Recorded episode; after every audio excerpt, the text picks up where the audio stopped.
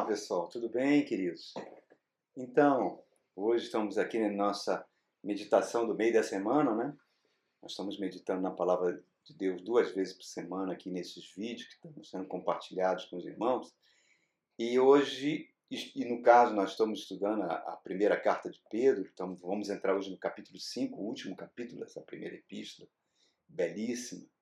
E hoje eu vou falar um tema muito importante, como todos são, mas esse tem um detalhe especial, que é o título Os Pastores de Jesus Cristo. Como deve ser um pastor? O que, que a Bíblia diz que deve, como deve ser um pastor? Né? Vamos convidar você, por favor, abra aí a, a sua Bíblia na primeira carta de Pedro, no capítulo 5. Vamos ler o versos de 1 a 4. Portanto, apelo para os presbíteros, presbíteros você pode entender hoje como sendo pastores, que há entre vocês na qualidade de presbítero como eles e testemunhas do sofrimento de Cristo, como alguém que participará da glória a ser revelada. Pedro está dizendo, eu sou um presbítero igual a vocês. Continua. Pastorei o rebanho de Deus, que está aos seus cuidados, olhando por ele, não por obrigação, mas de livre vontade, como Deus quer, não por ganância, não por ganância, mas desejosos de servir, não como dominadores daqueles que lhe foram confiados, mas como exemplos para o rebanho. Quando se manifestar o Supremo Pastor, vocês receberão a imperecível coroa da glória. Oh, coisa linda! Irmãos, falar sobre os pastores Hoje está se tornando uma coisa um pouquinho difícil falar sobre pastores, porque devido aos péssimos exemplos que são que aparecem na mídia de forma geral em vários lugares do mundo, né, que são muito explorados. Então hoje a pessoa ser um pastor ou ter uma profissão de pastor, se dedicar exclusivamente ao ministério pastoral, fica aparecendo aquela música da Geni, né? do perdão, aquela música do Chico Buarque, que ele falava sobre a Geni, Jogue Pedra na Geni, uma música da década de 80, que fez muito sucesso, porque o pastor está sendo apedrejado de vários lugares. Mas Jesus, o próprio Jesus, o próprio Cristo, está lá em Efésios capítulo 4, diz que quando ele subiu aos céus, concedeu dons aos homens e ele mesmo constituiu pastores e mestres. Com que objetivo?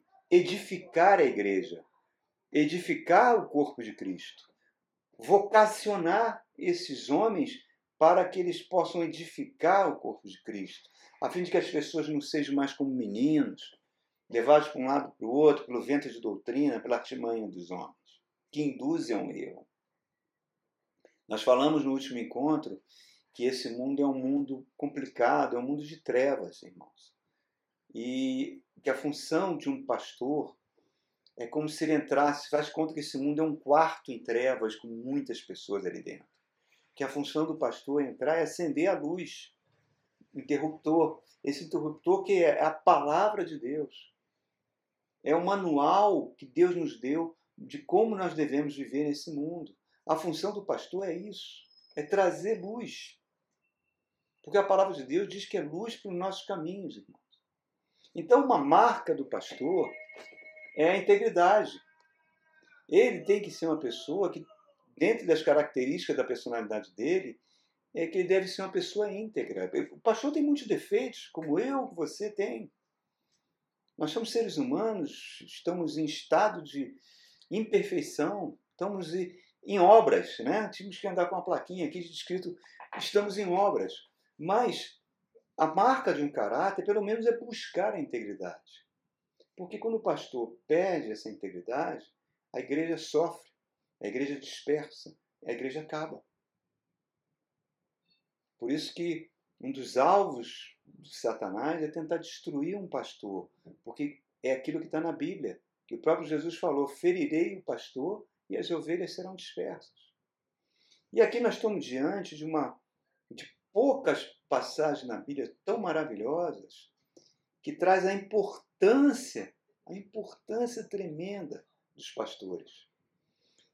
aqui ele chama de presbíteros, algumas versões chamam de anciãos da igreja. Tá? E isso a gente tem que entender o contexto. A igreja, a igreja surgiu. A igreja surgiu a partir do judaísmo, né? Os primeiros cristãos eram judeus, os apóstolos eram judeus. Então, o modelo que se adotou na igreja que estava surgindo era o modelo das sinagogas, onde tinha os anciãos, onde havia aquelas pessoas responsáveis de abrir a, Torá e ensinar o povo. Isso começa desde lá do livro de Números, lá no deserto, quando o próprio Moisés, que era o líder do povo, recebe aquelas pessoas para atender, para dar consultas, para aconselhar. Tenta imaginar 6 milhões de pessoas consultando um único homem.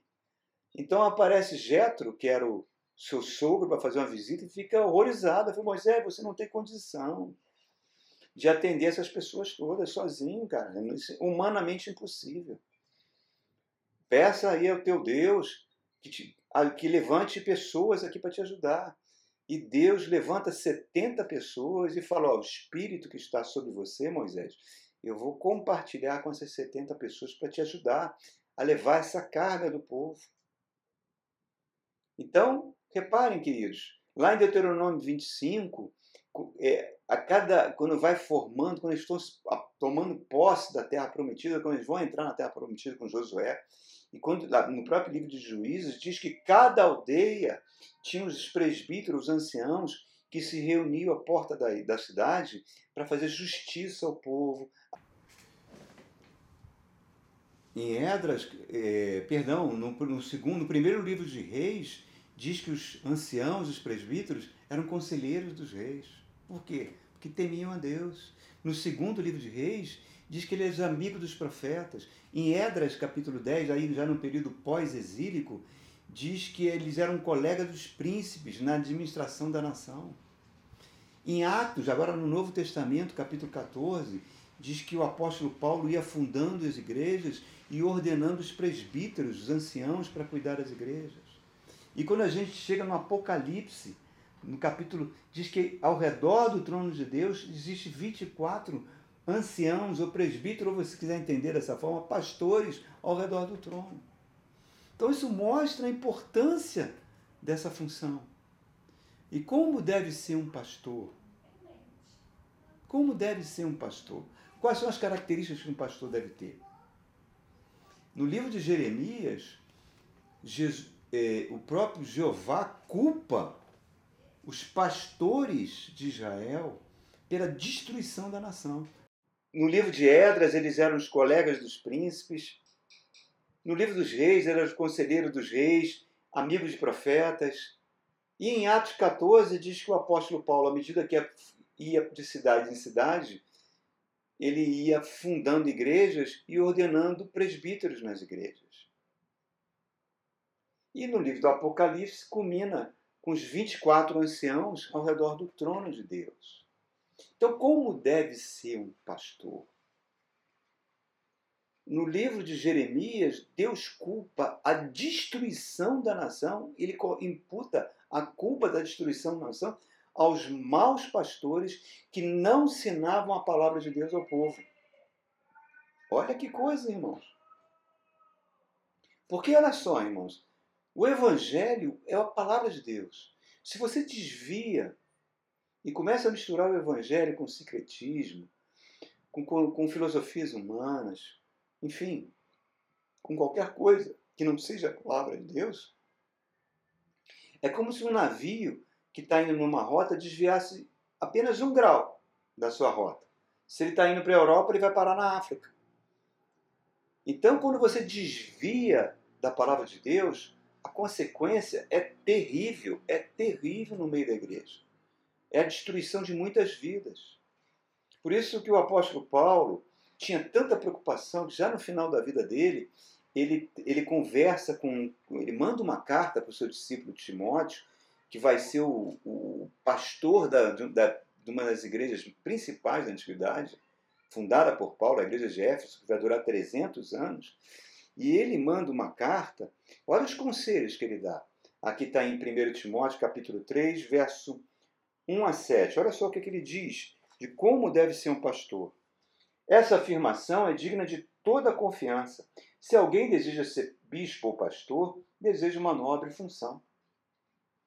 É necessário, porém, que ele seja irrepreensível, marido de uma só mulher, sóbrio, é, prudente, respeitável, hospitaleiro, apto para ensinar, não pode ser apegado ao vinho, não pode ser uma pessoa violenta, tem que ser uma pessoa amável, pacífica, não apegada ao dinheiro.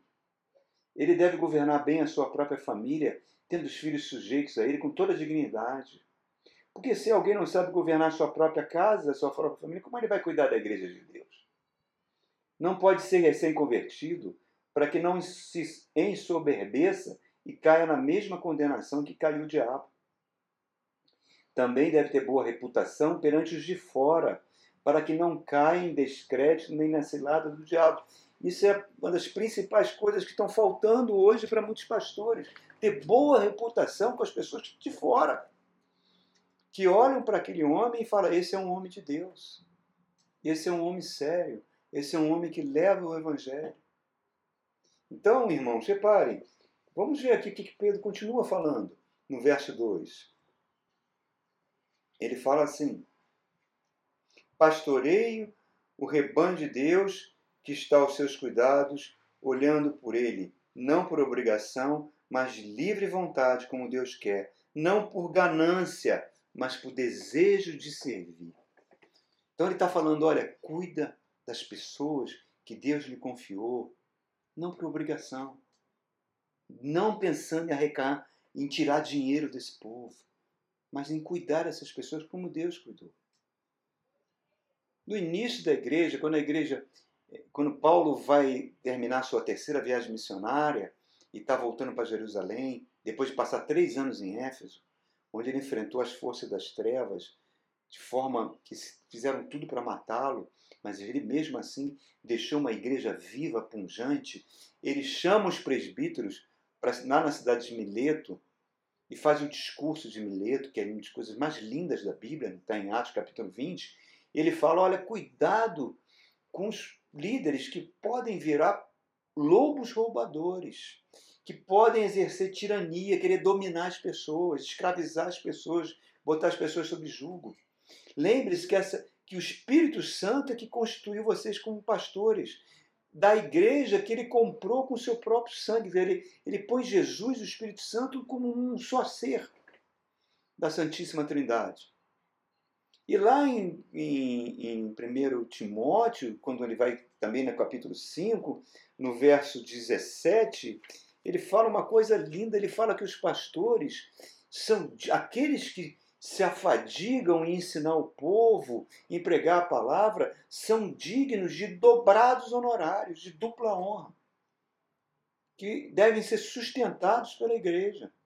Que isso é normal, já que estão se afadigando em trazer o ensino. E, infelizmente, isso foi profundamente distorcido, irmãos.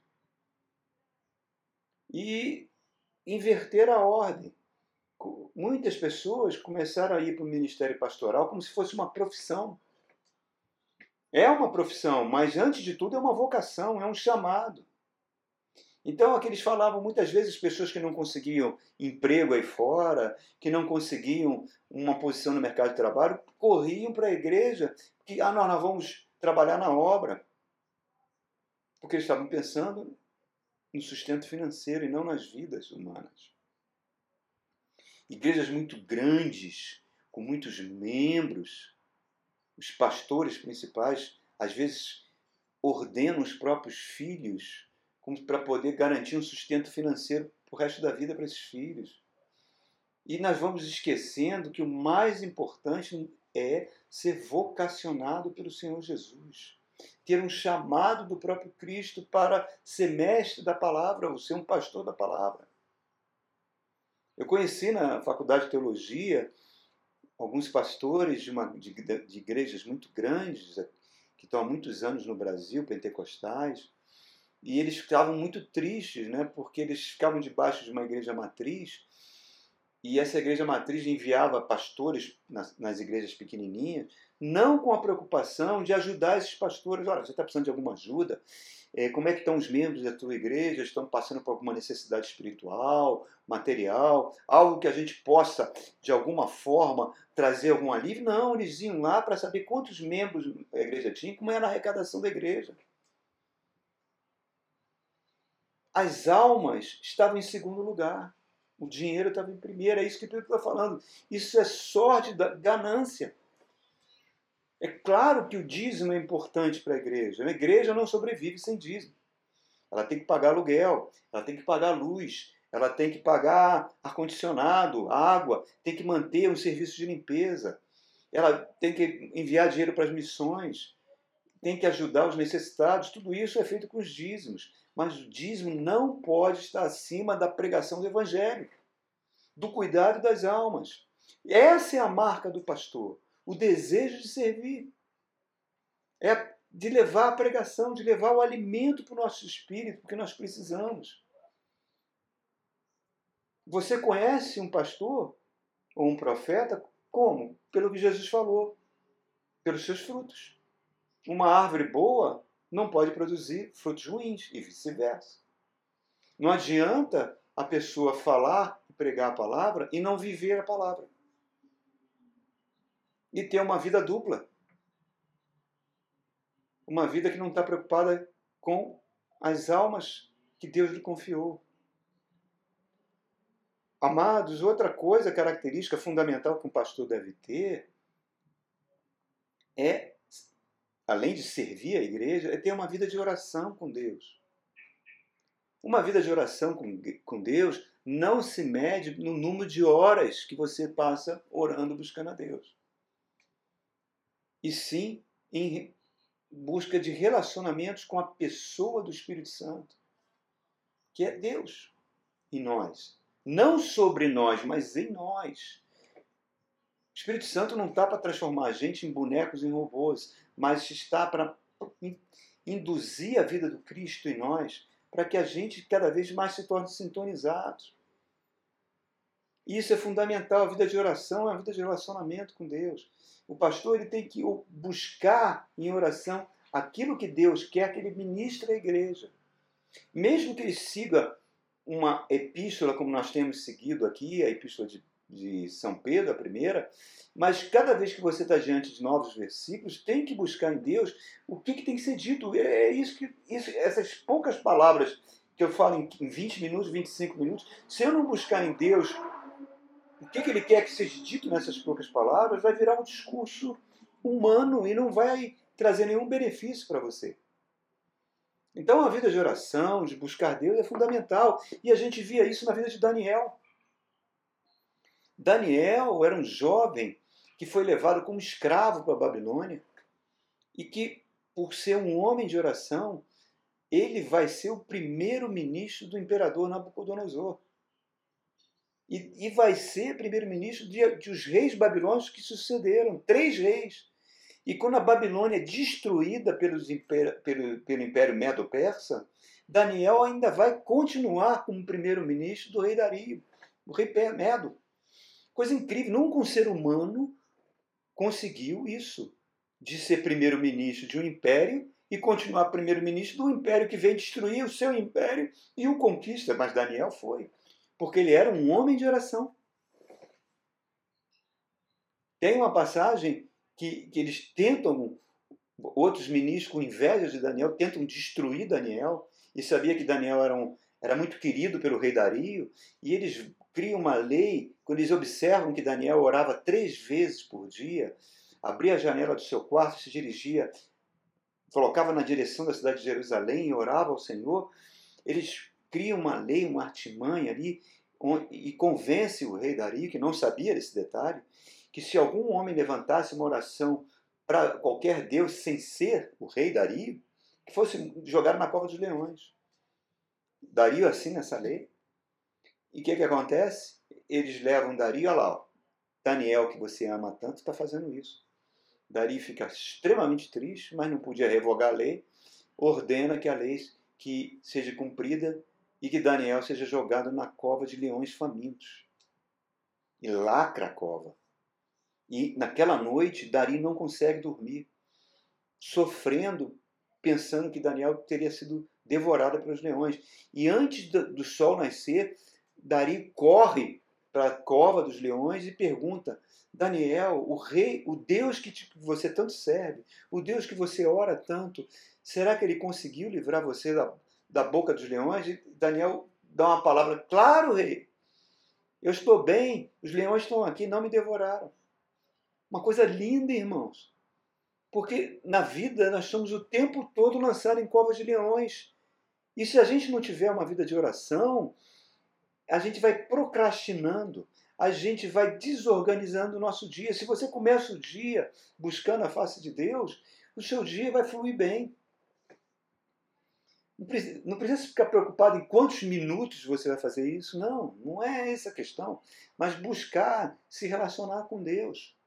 Paulo fala orar sem cessar. Significa o quê? Que você tem que ficar horas prostrado? Não. Às vezes no seu dia a dia. Você está andando, está caminhando, está trabalhando. Converse com Deus. Senhor, me ajude nisso. Que bom, oh, Senhor, que maravilha. Que o Senhor está me dando saúde. Ensina, converse com Ele. Porque senão vai esfriar o seu coração. E isso vai produzir. Quando esfria o seu coração, a primeira coisa que vai produzir em você é a ansiedade. E a ansiedade vai produzir medo. Medo do futuro. Irmãos, não houve ser humano que tivesse agenda mais atribulada do que o Senhor Jesus. A Bíblia diz que milhares de pessoas ficavam tentando agarrar ele o dia inteiro, que ele não tinha lugar para dormir, não tinha hora para comer, não tinha momento de paz. Mas ele não abria mão, mesmo com a agenda mais atribulada possível, de reservar um tempo de buscar a Deus em oração, em ter um relacionamento com o Pai. E muitas vezes em decisões cruciais que Jesus vai tomar, ele passava a noite orando e recebia o poder, muitas vezes, para enfrentar crises e lutas que estavam chegando sobre a vida dele. Era o, o, o exemplo de Daniel também ali mostrando isso para a gente, irmãos. Mas vamos continuar. O que, que Pedro fala para os presbíteros, aqui no verso 3, no verso, no verso, perdão, é, no verso 3 e 4 do capítulo 5, ele continua falando, olha só, não como dominadores do que eles foram confiados, mas como exemplo para o rebanho. O pastor é, antes de tudo, um exemplo. A vida dele é um exemplo. Ele não está ali para dominar. Tem, tem pastores que o membro não consegue dar, tomar uma decisão na vida sem correr para o pastor. Adultos que ficam. É, o pastor exige que ele conte tudo da sua vida. Que isso, irmãos? Que isso? Não é isso para que o pastor é levantado. E ele coloca no verso 4 o prêmio para o pastor, que é o seguinte: quando se manifestar o supremo pastor, reparem, ele coloca o Cristo como pastor supremo, o sumo sacerdote. E fala assim: vocês receberão a imperecível coroa da glória. É, irmãos, coisa linda.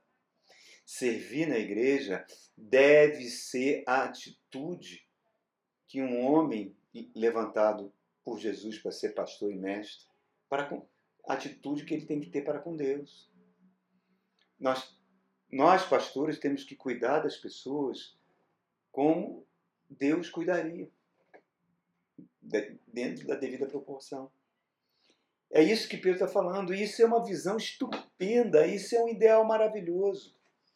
Um pastor ele tem que ser um, uma luz do Evangelho. O Evangelho traz no seu bojo tolerância. O Evangelho traz perdão. O Evangelho traz amor e traz serviço de Deus.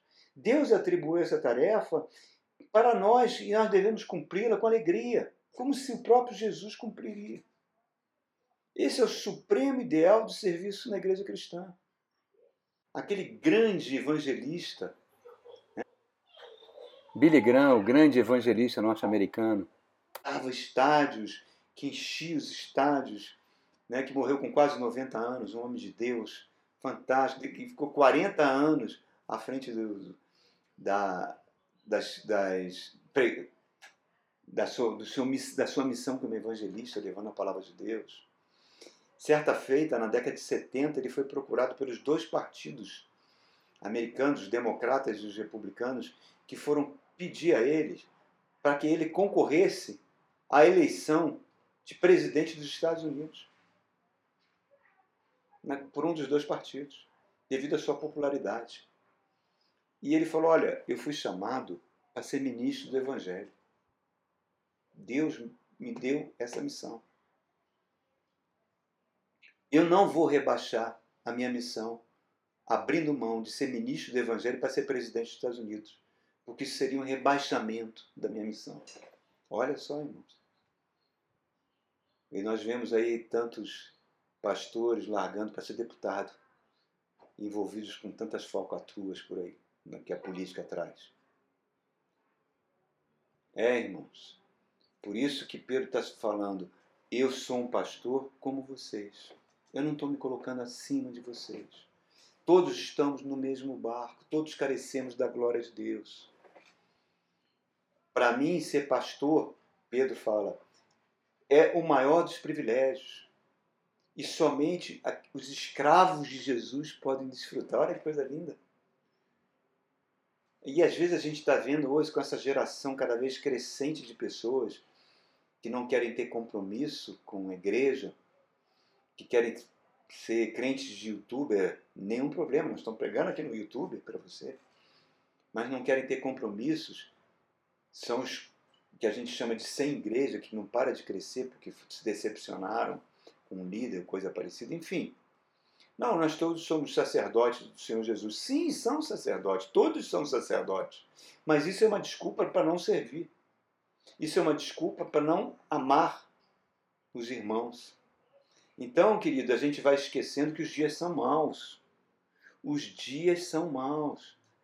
Pouco tempo eu convivi com uma mãe que perdeu, num espaço de um ano, dois, os dois filhos que ela tinha. Ambos cometeram suicídio. O sentimento de culpa estava acabando com essa senhora. Então, queridos, nós estamos vivendo numa época onde o poder espiritual do mal não para de crescer. Ele usa tecnologia, ele usa que vai trazendo desagregação familiar, que vai trazendo uma politiza, uma polarização terrível na política, por preferências políticas, irmãos odiando irmãos. E nós vamos esquecendo que antes de sermos seres físicos e seres emocionais, nós somos seres espirituais. E seres espirituais precisam da palavra de Deus, que é o próprio Cristo. Nós precisamos de mensageiros que levem a palavra de Deus, está lá em Romanos. Que diz que é pela fé, é pela fé, irmãos, e que nós somos, nós vamos ter acesso à graça de Deus, à salvação. E a fé vem pelo ouvir, ouvir o que é a palavra de Deus. Como são maravilhosos os pés daqueles que pregam o Evangelho. Olha, isso está falando é a própria Bíblia, mostrando essa função linda que um pastor tem. Mensageiros para levar o perdão de Deus, levar a reconciliação de Deus. Muito tempo atrás eu vi aquela trilogia do Poderoso Chefão, três filmes maravilhosos, né? E eu me lembro que no Poderoso Chefão 3, já no final do filme, o, o Al Pacino fazia o papel e ele estava preocupado com o futuro da sua família de mafiosos. E ele estava na Itália, onde teria o casamento da sua filha, e ele cuidando dos interesses da família aí, mafiosa. E isso abala, e, e ele pede para conversar com com um bispo da cidade, um bispo católico, que ele fez uma doação. E esse bispo vai ser o futuro Papa João Paulo I, o Papa Sorriso, né? que ficou pouquíssimo tempo no, no, no, no seu, no seu papado, né? Ele morreu um mês ou dois meses, não me lembro bem, assim que ele assumiu. E Corleone, que era o chefão, o Alpatino pede para ter uma audiência com ele, e no meio dessa conversa que ele está tendo com, com, com o bispo, que era o João Paulo I, ele começa a passar mal por causa da diabetes, tem que injetar insulina, e aí o, aquele homem de Deus, aquele ator que fazia o papel daquele homem de Deus, vê, começa a ver que, além daquele problema físico de diabetes, tinha nele um problema espiritual gravíssimo. E sugere que ele abra o coração, que ele faça uma confissão, uma confissão de pecado. E à medida que ele vai falando, ele vai colocando para fora toda a vida de erros que ele cometeu, e ele vai urrando, urrando de dor. Como se fosse botando aquele pus de tantas coisas erradas que ele fez na vida para fora. E aquele homem vai falando com ele com doçura, com amor, levando o evangelho. É isso, aquilo representa bem qual é a missão de um pastor que aquele padre estava exercendo. A missão é levar o Evangelho. O Evangelho traz cura, irmão. Cura, cura. Pedro, quando escreveu essa carta, ele escreveu com quase 60 anos de idade, ou 70 mais ou menos, um pouco antes de morrer, mas pelo menos ali uns 30 anos antes, que ele era discípulo de Jesus, andou com Jesus três anos, estava com Jesus ali no monte da, no jardim do Getsemane, quando os guardas vieram prender Jesus, ele pegou, puxou a espada e cortou a orelha de um dos soldados chamado Malco, Jesus curou, e Jesus falou: guarda a espada, Pedro. O problema é esse, irmãos. Os pastores não estão aqui para levar religião. Religião mata. Religião não suporta que você seja diferente dela. Religião só aceita as pessoas da mesma religião. Religião usa homem-bomba. Religião destrói os templos afros, né, das religiões afros. Religião elege políticos. Religião funda partido político, funda, coloca prefeito, faz bancada evangélica. Religião tem ódio de gays, tem ódio de negros, tem ódio das minorias. Isso é religião, mas isso não é evangelho. Religião está cortando a orelha dos malcos da vida, irmãos. Mas essa não é a função do pastor. A função do pastor foi a religião que matou Jesus. Foram os religiosos que mataram Jesus porque era diferente deles. Mas a função do pastor é trazer a cura de Jesus. É curar as. Não sei se vocês estão entendendo a analogia. As orelhas dos malcos da vida como essa mãe que perdeu os dois filhos. Ser um instrumento da mão de Deus. Coisa linda é ser um pastor, um mensageiro de Deus. Amém? Que Deus abençoe a sua vida, irmãos. E eu termino com um versículo lindo que está na carta aos Hebreus, no capítulo 13. A carta aos Hebreus é o maior tratado cristológico já escrito. No verso capítulo 13, verso 7, fala assim: Lembre-se dos seus pastores que lhes falaram a palavra de Deus. Atentem para o resultado da vida que tiverem e imitem a sua fé, porque Jesus Cristo é o mesmo ontem, é o mesmo hoje e o será para sempre. Em outras palavras, honrem os seus pastores. Amém? Deus abençoe as suas vidas.